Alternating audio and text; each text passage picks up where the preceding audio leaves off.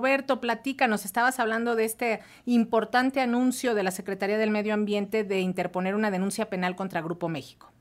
Sí, en efecto, este, bueno, antes de que los duendes de Carlos Slim me cortaran la comunicación, estábamos comentando precisamente que la, la posición de Germán Larrea para mantener impunidad ha sido incorporar a su equipo a personajes muy cercanos a la política del PRI y del PAN, como fue el caso del secretario particular de Carlos Salinas de Grotari, Juan Rebolledo, o de su actual vicepresidenta de Relaciones, que es Lourdes Aranda, quien fue subsecretaria de Relaciones Exteriores en el gobierno de Felipe Calderón.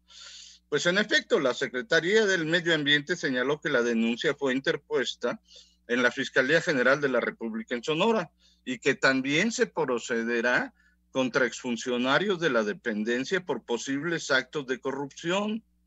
Incluso Albores dijo que el derrame no fue un accidente, fue negligencia de la empresa y advirtió que Grupo México debe remediar las afectaciones calculadas en más de 20 mil millones de pesos en una región que abarca ocho municipios sonorenses.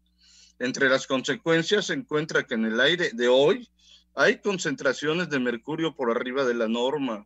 También se detectaron sobreexplotación del agua, altos niveles de acidez en el suelo y contaminación constante en la mayoría de los poblados. Otra de las anomalías que se tienen registradas es que de nueve plantas potabilizadoras que se prometieran, solo una funcionó dos años y otra un mes. De las otras ni siquiera existen indicios. Ojalá Además de todas las investigaciones que ayer te mencionaron, también se investiguen los actos que podrían estar relacionados, como la detención del líder Mario Luna, que fue un, exactamente un mes del derrame y actualmente él y su familia siguen amenazados.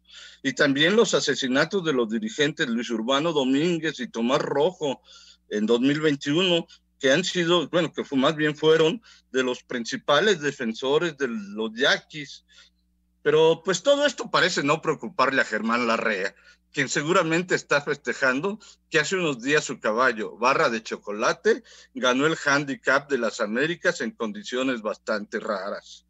Resulta que nadie daba un centavo por ese caballo, por lo que solo una persona apostó por él, ganando 13 pesos por cada peso invertido. Ese día, antes de la carrera, los emisarios del empresario minero fueron vistos con las autoridades hípicas encargadas de vigilar la competencia, por lo que los propietarios de otros caballos sospechan que pudo tratarse de un caso de dopaje. Para colmo, la REA ejerce una especie de monopolio en las carreras de, de caballos, pues de 1.500 equinos que compiten al año en el hipódromo de las Américas, más de 750, es decir, más de la mitad son de su propiedad. Incluso ya está ha creado una nueva asociación para tratar de unir a todo el gremio hípico y negociar sus condiciones ante la Secretaría de Gobernación. Y eso solo es en el negocio hípico, en donde parece reinar la impunidad, pero también desde luego está la minería, en donde, durante casi 10 años Grupo México hizo lo que quiso para lavar su imagen tras un derrame de 40 millones de litros de solución de sulfato de cobre a los ríos de Sonora, en uno de los mayores desastres ecológicos de la historia mexicana. Y mientras, pues la REA se entretiene jugando a los caballitos y según algunos, haciendo trampa. Dice el filósofo del metro, la impunidad es un vicio que suele convertirse en el mejor socio para un negocio. Te lo agradecemos como siempre, Roberto Fuentes. Un abrazo, muy buenas tardes. Un abrazo, buenas tardes. Hasta luego.